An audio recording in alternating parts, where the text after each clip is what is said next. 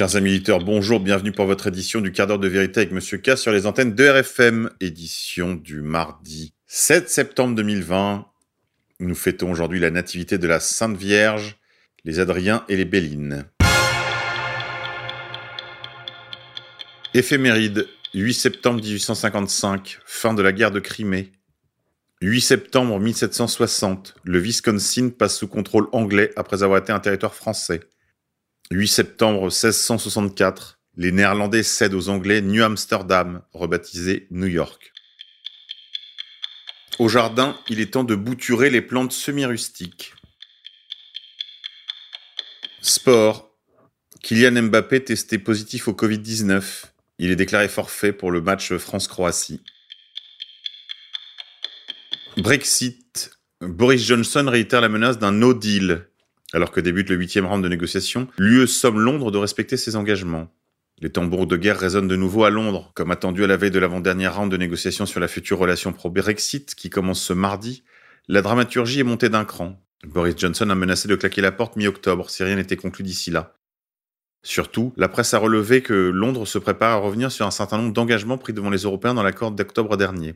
Dans ce climat, Bojo a encore menacé d'un Brexit no deal.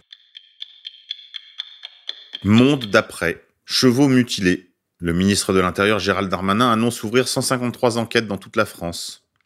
En déplacement pour rencontrer des éleveurs de chevaux en alerte alors que des cas d'équidés mutilés s'accumulent, le ministre de l'Intérieur a indiqué que 153 enquêtes étaient ouvertes en France. Ces investigations ont lieu dans plus de la moitié des départements. Environ 30 enquêtes concernent des faits particulièrement graves qui ont entraîné la mort de chevaux ou qui ont occasionné des blessures extrêmement violentes. Gérald Darmanin appelle les propriétaires de chevaux à ne pas se faire justice eux-mêmes. Le drame dans le drame serait qu'un propriétaire, par vengeance, ait envie de sortir son fusil, une arme ou d'aller se battre avec une personne qu'il soupçonnerait d'être quelqu'un qui viendrait s'en prendre à ses chevaux. Deux hommes ont été arrêtés, un dans le Haut-Rhin, un autre dans Lyon. Technologie. Les enchères 5G pour les opérateurs mobiles commenceront le 29 septembre. Nous n'allons pas imposer la 5G, assure le président de l'ARCEP. Le déploiement de la 5G doit permettre de démultiplier les capacités de la téléphonie mobile en France. La vente aux enchères de bandes de fréquence 5G nécessaires aux opérateurs pour lancer la nouvelle génération mobile commencera le 29 septembre, a annoncé Sébastien Soriano, président de l'autorité de régulation des communications électroniques. Initialement prévue à mi-avril, la procédure avait été reportée en raison du coronavirus. Puis la SERP avait précisé que la vente aurait lieu entre le 20 et le 30 septembre, sans toutefois donner de date. La 5G doit permettre de démultiplier les capacités de la téléphonie mobile et plus exactement ouvrir la voie à une société sans argent. Sans argent liquide, j'entends puisque les grands opérateurs bancaires, euh, de téléphonie, étatiques, ou les grandes entreprises capitalistes auront la main sur votre argent, justement. Il est temps de se réveiller. International. La justice séoudienne annule les peines de mort de cinq accusés dans l'affaire Jamal Khashoggi. Après avoir nié l'assassinat, Riyad a affirmé qu'il avait été commis par des agents qui auraient agi seuls. Cinq des accusés ont été condamnés à des peines de 20 ans de prison. Ce jugement présenté comme un verdict final a aussitôt été critiqué par la rapporteuse spéciale du Conseil des droits de l'homme des Nations Unies sur les exécutions sommaires, Agnès Calamar, dont la vie n'engage pas l'organisation internationale et qui l'a qualifié sur Twitter de nouvel acte dans cette parodie de justice. Ces verdicts n'ont aucune légitimité juridique ou morale, ajoute-t-elle. Ils ont été rendus au terme d'un processus qui n'était ni équitable, ni juste, ni transparent. Atis Senzig, la fiancée turque du journaliste saoudien assassiné, a pour sa part qualifié lundi de farce le verdict rendu par la justice saoudienne. La communauté internationale n'acceptera pas cette farce, a-t-elle tweeté. Les autorités saoudiennes ont clos ce dossier sans que le monde sache la vérité à propos de qui est responsable du meurtre de Jamal. Reporters sans frontières, officine atlantiste bien connue, a également dénoncé ce verdict. Ce procès sans public ni journaliste n'a pas permis de connaître la vérité et de comprendre ce qui s'est passé le 2 octobre 2018 au consulat d'Arabie Saoudite à Istanbul. Depuis le début de la procédure judiciaire en Arabie Saoudite, il n'y a eu que des tentatives répétées de dissimulation, a déclaré de son côté Inès Osman, directrice de MENA, une ONG de défense des droits humains basée à Genève. Ce verdict intervient alors que les fils de Jamal Khashoggi ont annoncé en mai avoir pardonné ses tueurs. Par le passé, son fils, Salah Khashoggi, avait assuré avoir pleinement confiance dans le système judiciaire saoudien. En avril 2019, le Washington Post avait affirmé que les quatre enfants du journaliste, y compris Salah, avaient reçu des maisons d'une valeur de plusieurs millions de dollars et étaient payés des milliers de dollars par mois par les autorités. La famille avait alors démenti. Collaborateur du Washington Post et critique du régime saoudien après avoir été proche Jamal Khashoggi a été assassiné et son corps découpé en morceaux dans le consulat d'Arabie Saoudite à Istanbul en Turquie où il s'était rendu pour récupérer un document. Il était alors âgé de 59 ans et ses restes n'ont jamais été retrouvés. Cet assassinat a plongé l'Arabie saoudite dans une de ses pires crises diplomatiques et terni l'image du prince héritier Mohamed Ben Salman, dit MBS, désigné par des responsables turcs et américains comme le commanditaire de l'assassinat. Après avoir nié l'assassinat puis avancé plusieurs versions des faits, Riyad a affirmé qu'il avait été commis par des agents saoudiens qui réagissent seuls et sans recevoir d'ordre de leurs dirigeants. Le procureur saoudien a énoncé le prince héritier MBS. Ce dernier a déclaré à la télévision américaine qu'il acceptait la responsabilité de l'assassinat parce qu'il s'est produit sous son règne, tout en niant en avoir eu connaissance auparavant. La justice turque a pour sa part commencé début juillet à juger par contumace 20 saoudiens, dont deux proches du prince héritier, l'ex-conseiller Saoud al-Khatani et l'ancien numéro 2 du renseignement, le général Ahmed al-Assiri, identifié comme les commanditaires du meurtre. Dissidence. Notre partenaire Au Bon Sens lance un appel aux producteurs français. L'équipe d'Au Bon Sens souhaite continuer à mettre en avant des producteurs et artisans français afin de commercialiser et faire découvrir leurs produits en cohérence avec la ligne d'égalité et réconciliation. Au Bon Sens a été créé pour promouvoir en priorité des produits sains et enracinés du terroir national. Dans cette optique, l'équipe souhaite lancer un nouvel appel à des producteurs français patriotes et notamment des apiculteurs. Aubonsens.fr distribue principalement des produits ménagers et de l'épicerie fine. Vous pouvez les contacter sur aubonsens.fr. Il ne vous reste que trois jours pour vous inscrire aux formations ER 2020-2021.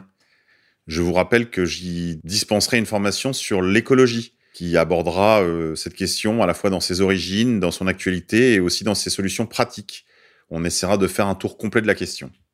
Les cours d'Alain Soral seront dispensés par visioconférence. Vous pouvez retrouver cette année Damien Viguier, Pierre Hillard, Lucien Cerise, Jean-Michel Vernochet, François Roby, Vincent de Facta, Pierre de Brague, Jérôme Alzan et moi-même. Retrouvez toutes les informations sur le site d'égalité et réconciliation. Encore un jour à se lever, en même temps que le soleil, la face encore un peu poquée, mon 4 heures de sommeil. Tire une coupe de puff de clope, job done pour les vitamines, puis un bon café à l'eau de mop, histoire de se donner meilleur mieux.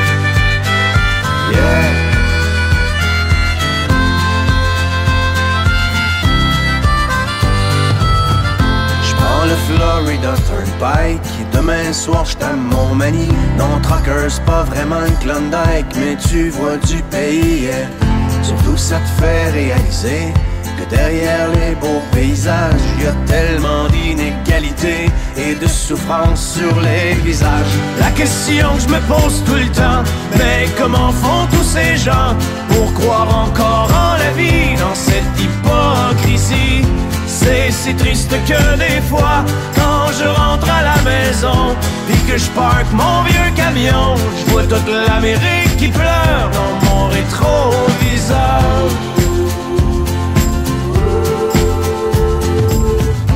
Moi je traîne dans ma remorque tous les excès de mon époque, la surabondance surgelée, shootée, suremballée, yeah. Pendant que les vœux pieux passent dans le beurre, que notre insouciance est repue, c'est dans le fond des containers que pourront pourrir les surplus.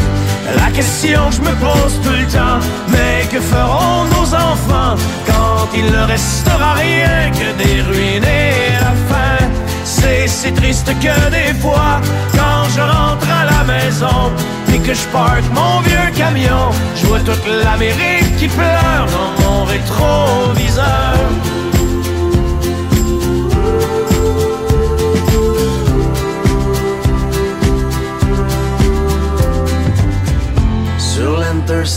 l'Interstate 95, partant fumer tous les rêves, un char en feu dans une bretelle, un accident mortel, yeah.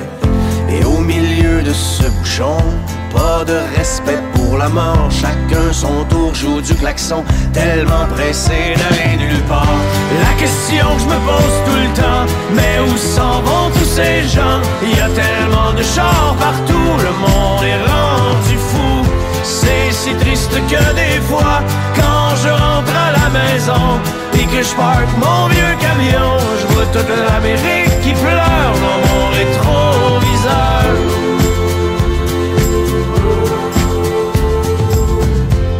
un autre truck stop d'autoroute Pogné pour manger de la chenoute C'est vrai que dans la soupe du jour y a plus tellement d'amour yeah. On a tué la chaleur humaine Avec le service à la chaîne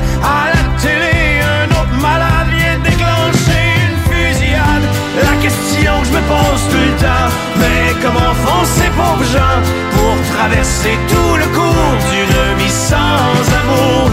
C'est si triste que des fois, quand je rentre à la maison et que je parque mon vieux camion, je vois toute l'Amérique qui pleure dans mon rétroviseur.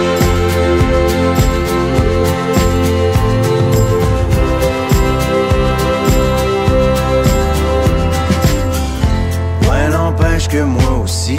Quand je roule tout seul dans la nuit, je me demande des fois ce que je fous ici, pris dans l'arrière-pays.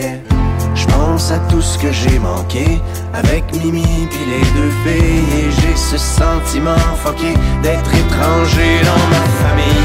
La question que je me pose tout le temps, pourquoi travailler autant, éloigné de ceux que j'aime, tout ça pour jouer la game. C'est si triste que